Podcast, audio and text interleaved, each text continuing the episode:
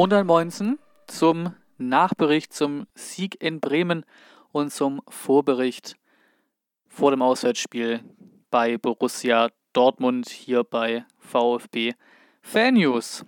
Ja, dieser Podcast wird ja zusätzlich zu den Artikeln erscheinen und ähm, beinhaltet dann beide Artikel in einem. Fangen wir an natürlich mit dem Auswärtsdreier beim SV Werder Bremen. Der erste nach über 14 Jahren in Bremen. Das war bisher nicht wirklich äh, ein Ort, an dem wir erfolgreich waren, formulieren wir es mal so. Ähm, dem hat Silas Amakituka Abhilfe geleistet. Wieder mal eine Top-Leistung von ihm. Kommt natürlich auch noch darauf zu sprechen, dass seine Szene zum 2 natürlich so ein bisschen das Spiel überschattet hat. Und dann ist am Ende nur ein bisschen Ergebniskosmetik. Das 1 2 von Davy Selke in der Nachspielzeit.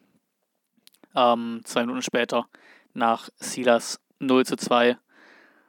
Ja, sonst insgesamt kann man sagen, weil es ein, wie gesagt, das wird ja alles auch so ein bisschen durch die Fanbrille kommen.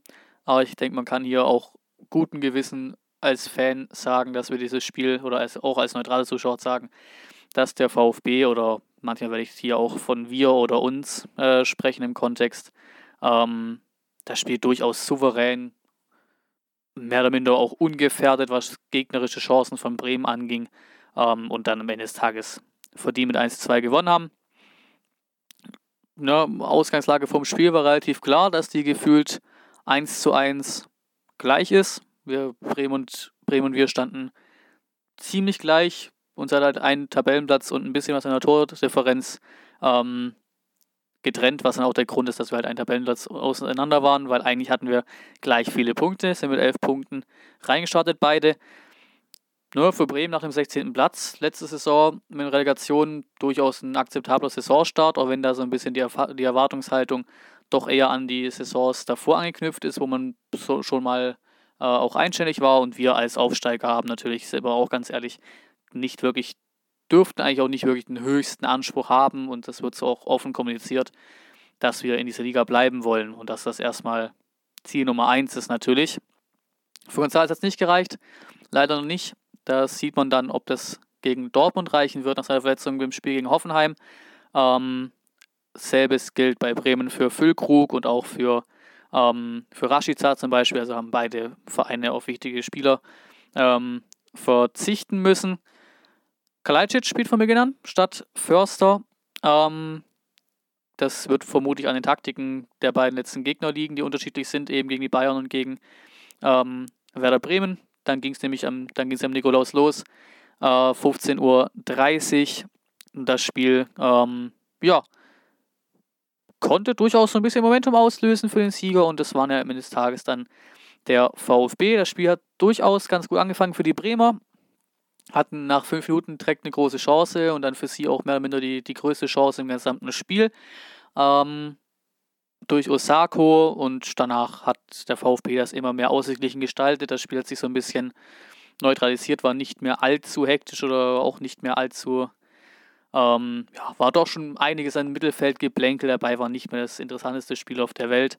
Und dann ähm, kam eben der Foul-Elfmeter, Chong, der generell eine eher unglückliche Rolle gespielt hat mit, seiner, äh, in, ähm, mit seinem Startelf-Einsatz. Manchmal ein bisschen übermotiviert, war auch in der Szene ein bisschen ja, vielleicht auch einfach ein bisschen aufgeregt war quasi ähm, und da halt Endo blöd hinten reinhackt. Ähm, Gerade so im 16er und Silas war den wieder dann eindeutig und eiskalt rein. Das eindeutig war eigentlich dem, sollte eigentlich dem gelten, dass der Elfmeter eindeutig war. Jetzt haben wir es richtig formuliert. Ähm, was schade war dann zur Halbzeit, Mafropanos eigentlich echt ein ordentliches Spiel gemacht. Gefällt mir persönlich auch recht gut, weil es einfach eine absolute Bank ist da hinten drin. Ähm, absolut auch physisches Monster, da haben wir sowieso eine ziemliche Brecherabwehr, wenn man das so formulieren kann. Mit Kempf, mit Anton, mit ähm, Mafropano schon einfach wirklich, ja, ne, Leute, an denen es nicht einfach ist, vorbeizukommen. Absolute Wände da hinten drin. Hat sein Spiel gut gemacht, aber war halt ne, schon doch deutlich, hätte auch fast sogar in der Szene bekommen können. Äh, Gelb-Rot gefährdet, dann kam Stenzel in die zweite Halbzeit rein. Zweite Halbzeit war wirklich kein wirklicher Leckerbissen, ähm, was Leute angeht, die gerne Chancen sehen und Großchancen sehen, da ist nicht viel passiert. Sosa hat fast ein Ding reingejagt, das am Ende des Tages wahrscheinlich Tor des Monats geworden wäre, mit der Flugkurve, aber es ist ans Außennetz. Ähm, hatten jetzt keine großartigen Chancen, die Bremer. Wir hatten noch eine ganz gute Chance. Die Förster hätte aber noch ein bisschen mehr Wucht in den Ball setzen müssen, damit er ernsthaft äh, ein paar Flenker im Tor ähm, überwinden kann zum 2 zu 0. Dann holt sich Castro die fünfte gelbe Karte ab und fegt gegen seinen Ex-Club Dortmund. Und ähm, ja, Clement und Förster kamen für Castro und Kalajdzic. Da ist ein bisschen verwundert, dass kein Klimovic kommt, aber unser Trainer wird sich schon was dabei gedacht haben, der Herr Materazzo dass er eben die beiden bringt. Förster ja sowieso schon deutlich auf dem aufsteigenden Ast. Ähm, Clement war dann eher so ein bisschen die unerwartetere Einwechslung. Dann, ne, ich habe es getitelt auch, viele haben es getitelt. Silas Tor überschattet das Spiel, weil es halt leider so war. Die Szene des Spiels, langer Ball nach vorne von Sosa, relativ unklar, weiß gar nicht mehr, ob das wirklich einfach eine Klärungsaktion war, ging ja schon in die Nachspielzeit hinein. Ja, Toprak denkt sich, ach, alles, alles, alles locker, paar Flenker kommt er raus, mein Keeper kommt er raus, den lasse ich mit der Brust abprallen.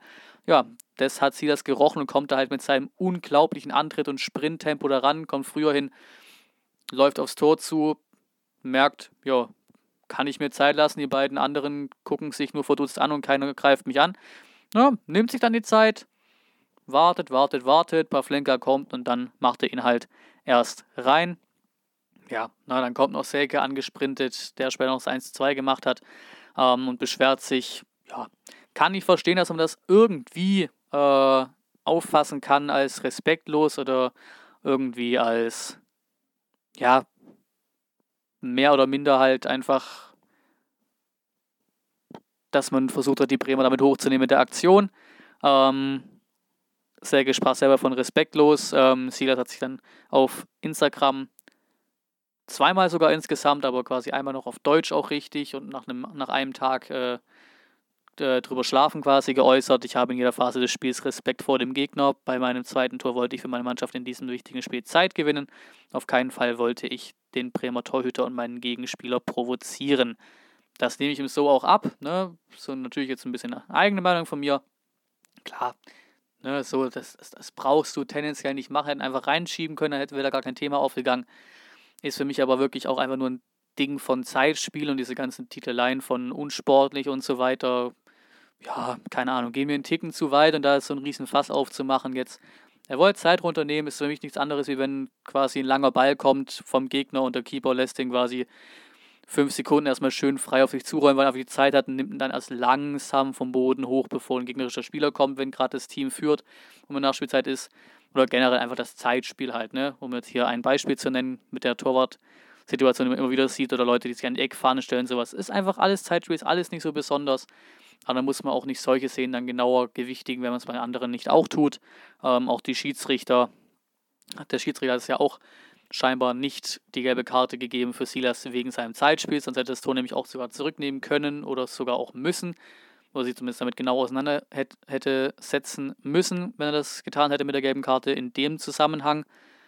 Es war wohl eher wegen Teil Anteilnahme an dieser provokanten Aktion quasi, im Sinne von äh, Selke hat, ist auf ihn zugerannt, es gab so eine kleine Gruppenbildung und sowas, Rudelbildung, da ist dann, ne, wenn zwei Leute aneinander geraten, auch wenn sie das nicht viel gemacht hat, ist das ja mehr, mehr oder minder gang und gäbe, dass da ein Schiedsrichter immer gerne dann einfach beiden gelb gibt und fertig ist. Ähm, und das war in dieser Szene auch so. Auch Schiedsrichter Lehrwart Lutz Wagner hat das auch gesagt, dass das nicht irgendwie respektlos war oder unsportlich war oder sowas oder irgendwie regel, regelunkonform war, wenn es das Wort überhaupt gibt. Ähm, also von dem her einfach ein bisschen die Kirche im Dorf lassen. Eines Tages braucht die Szene nicht. Überschattet so ein bisschen das Spiel. Das Spiel an sich war aber auch kein wirklicher Leckerbissen. Es war, wenn man jetzt mal böse ist, ein typischer, ein typisches Sonntagnachmittagsspiel um 15.30 Uhr ähm, in der Fußball-Bundesliga aktuell. Also verdient, souverän, kontrolliert und mit einem Chancenlos gewinnt der VfB mit 1 zu 2 bei Bremen. Heißt für die Tabelle, die ihr natürlich dann auch immer noch bei mir nachgucken könnt auf der Webseite. Die Links sind ja da, auch in den Artikeln eingebettet. Ähm, wir bleiben weiterhin auswärts ungeschlagen. Aus der Tabelle liegt man mittlerweile auf Platz 3 nach 10 Spieltagen. Und wir bauen unseren starken Saisonstart nach Wiederaufstieg aus und belegen tatsächlich den achten Platz, einen einstelligen Tabellenplatz, Man of the Match. Kommen wir zur Abstimmung, könnt ihr auch drüber abstimmen, äh, auch eingebettet oder auch ganz unten quasi ähm, im Futter unten. Ähm, seht ihr auch immer die, die aktuelle Abstimmung, wo ihr euch weiterleiten könnt auf die, auf die Seite von Strawpoll, wo ich immer euch drei Spieler zur Auswahl gebe. Diesmal Silas, klar, Matcher mit beiden Toren. Sosa spielt seit seiner vorzeitigen Vertragsverlängerung richtig stark auf, die vor zwei, drei Wochen war, ähm, bis 2025 verlängert ähm, und ist genauso wie auch Silas in der Sportschau äh, 11 des Spieltags. Auch sehr schön, das haben wir auch quasi jede Woche, ist auch ein Zeichen von Leistung, ein Zeichen, dass was gut läuft, dass wir quasi jedes Wochenende, quasi jeden Spieltag irgendwen haben, der es beim Kicker in der Sportschau oder sonst wo äh, in die ähm, 11 des Tages schafft oder One Football oder sowas in die Richtung.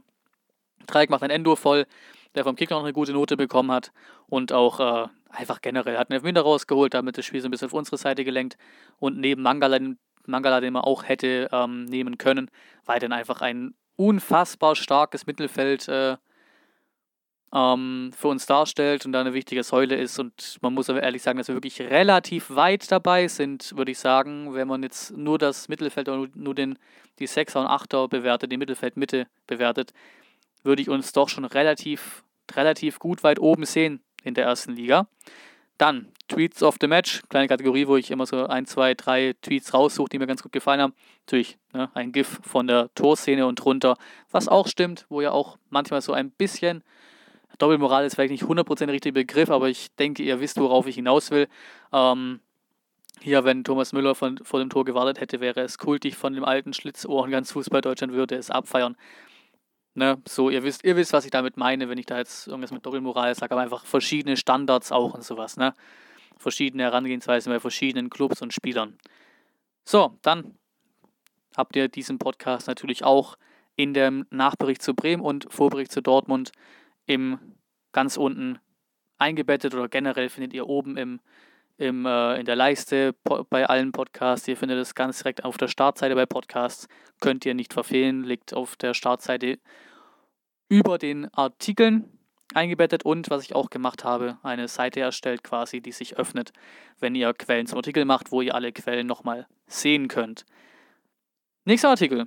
Auswärts weiter ungeschlagen? Fragezeichen ein etwas optimistischerer, ja doch, man, doch, doch ist schon optimistisch, ähm, der Ausblick zum Spiel nach Dor äh, in Dortmund, aber warum auch nicht?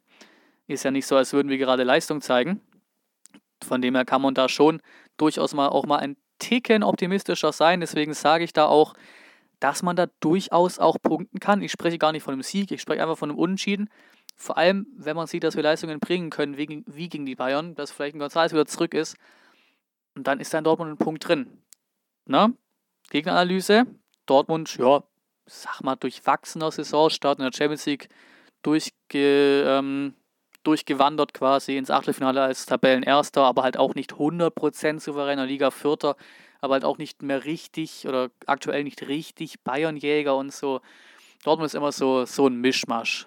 So ein Mischmasch. Das sind halt wirklich so Spiele, wo du gefühlt nach drei Spieltagen schon denkst, okay, die haben wieder Lust darauf, ihre Meisterschaft zu verspielen, weil eben da wieder nach drei Spielen in Augsburg gepatzt wird. Ne?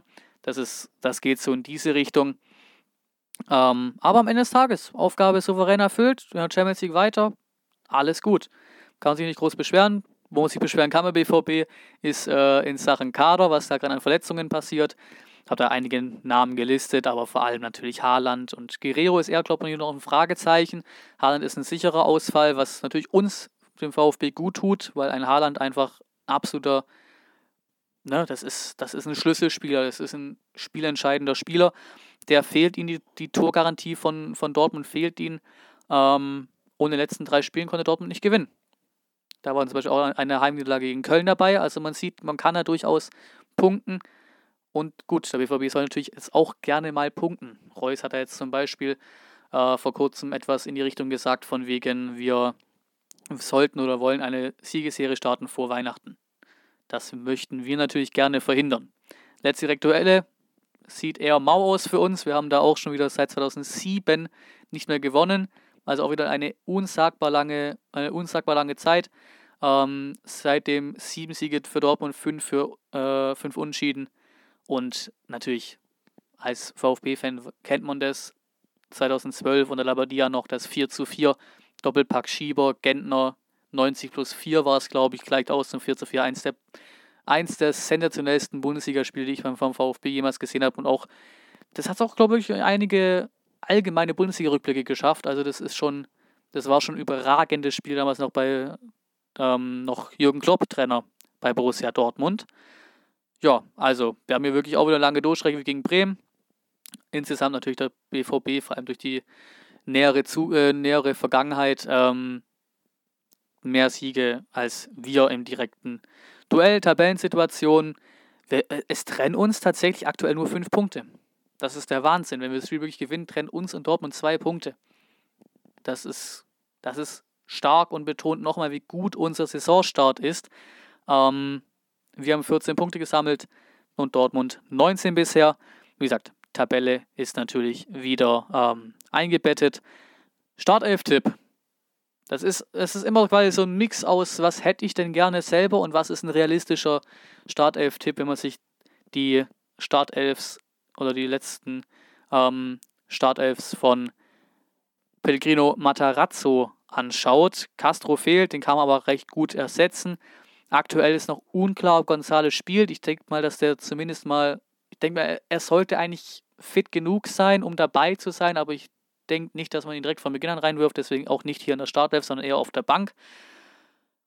Ja, dann hätte ich einfach rein von diesem Top-Spielcharakter und Dortmund gehört da einfach voll mit da rein in diese Top-Teams, mich ein bisschen daran orientiert, wie wir gegen die Bayern gespielt haben. Deswegen darf ein Förster wieder spielen. Ähm, mich würde es dann auch freuen, wenn ein Klimovic spielt, weil wir eben Castro vorne ersetzen müssen. Und dann kann ich mir es durchaus gut vorstellen, wie er es jetzt öfter gemacht hat, dass ein Kalajdzic eher auf der Bank bleibt erstmal und wir wieder quasi Silas und Kolibali vorne sehen, die sich als Stürmer abwechseln. Sonst bleibt das Team ja mehr oder minder gleich mit Endo, Mangala und dann noch hinten unsere Viererkette, Sosa, Kempf, Anton, Mafropanos und dann Kobel. Prognose fürs Spiel, auch wieder relativ optimistisch, aber Dortmund ist natürlich nicht einfach, logisch, kein einfacher Gegner, aber Dortmund ist auch kein Bayern München. So, drei Euro ins Phrasenschwein, aber ähm, das sieht man diese Saison einfach, weil Bayern hatte auch gegen uns ein Spiel, das die nicht unbedingt 100% verdient gewinnen oder gewinnen müssen, aber sie tun es halt. Wenn Dortmund Spiele hat, die eng sind, wo der Gegner sich gut anstellt und wo, ähm, wo Dortmund nicht 100% verdient gewinnt oder gewinnen muss oder gewinnen kann, dann tun sie es auch nicht. Dann patzen sie. Dann holen sie mal nur einen Punkt gegen Frankfurt. Ich meine, der Spielverlauf da habe ich jetzt nicht ganz genau im Kopf, aber ich möchte nur auf, sie, auf so Unschieden hinleiten. Und auch Dortmund äh, gegen, gegen Köln.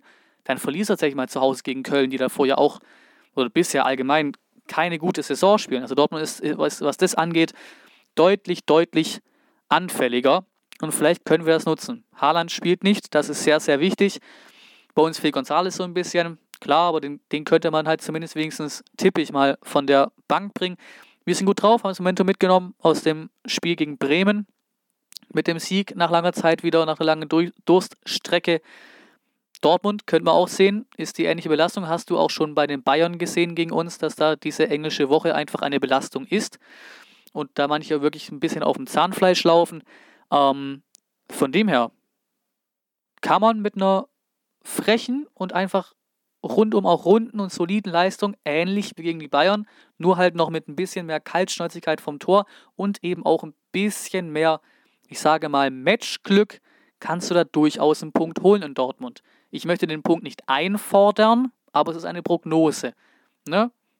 Wir haben hier keine Pflichtpunkte in Dortmund, aber wir haben hier machbare Punkte in Dortmund. Und dann kann man die sehr, sehr gerne mitnehmen, weil wir hatten sowieso schon viele Spiele. Siehe Schalke, siehe Frankfurt, siehe ähm, Freiburg, wo du weniger Punkte holst, als du hättest können nach dem Spielverlauf. Deswegen mal gucken. In Dortmund generell ist nur so ein Gefühl, die Statistik sagt es ja nicht, obwohl jetzt letzten elf Spiele sechs Niederlagen und fünf Unentschieden eigentlich ganz okay sind, wenn man sieht, wo der VfB und Dortmund tabellarisch immer waren. Da waren immer riesige Abstände. Also wir schlagen uns in Dortmund auch mit schlechteren Leistungen und in schlechteren Situationen nie komplett schlecht. Auch in den Abstiegssaison haben wir uns nicht schlecht ähm, dort präsentiert, hätten fast auch da Punkt, einen Punkt mitgenommen. Von dem her, ich tippe auf ein 2 zu 2, könnte ein sehr interessantes Spiel werden. Ähm, wird, denke ich, auch ein sehr interessantes Spiel. Ähm, für beide Seiten, weil wir einfach mit ein bisschen Rückenwind kommen. Der BVB heute mal wieder anfangen in der Liga auch zu gewinnen. Ähm, von dem her steht da für uns quasi weniger auf dem Spiel als für Dortmund und das könnte quasi unser Vorteil sein. Und vielleicht, wie gesagt, mit der ansprechenden Leistung kannst du da in Dortmund einen Punkt holen. Dann noch die wichtigsten aktuellen News. Da ist der Stand der 8.12. um 22 Uhr. Seitdem kamen aber auch halt keine wirklich wichtigen News mehr rein. Ich nehme nur die ganz wichtigen. Gab natürlich noch ein paar mehr über die letzten Tage. Das Spiel gegen Freiburg, Pokal, 20.12. war zuerst auf, ich meine, 18.30 Uhr oder war es 18.45 Uhr, eins von beiden, angesetzt. Dann gab es eine Verschiebung vom 20.45 Uhr Spiel Frankfurt, äh, Leverkusen gegen Frankfurt im Pokal.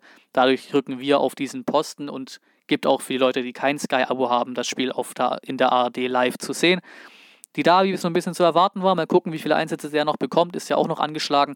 Ähm, gibt es scheinbar nach knapp 25 Spielen laut dem Kicker äh, eine Verlängerung des Vertrags. Sowas, was es ja scheinbar auch bei Holger Bartstuber der Fall ist oder der Fall war.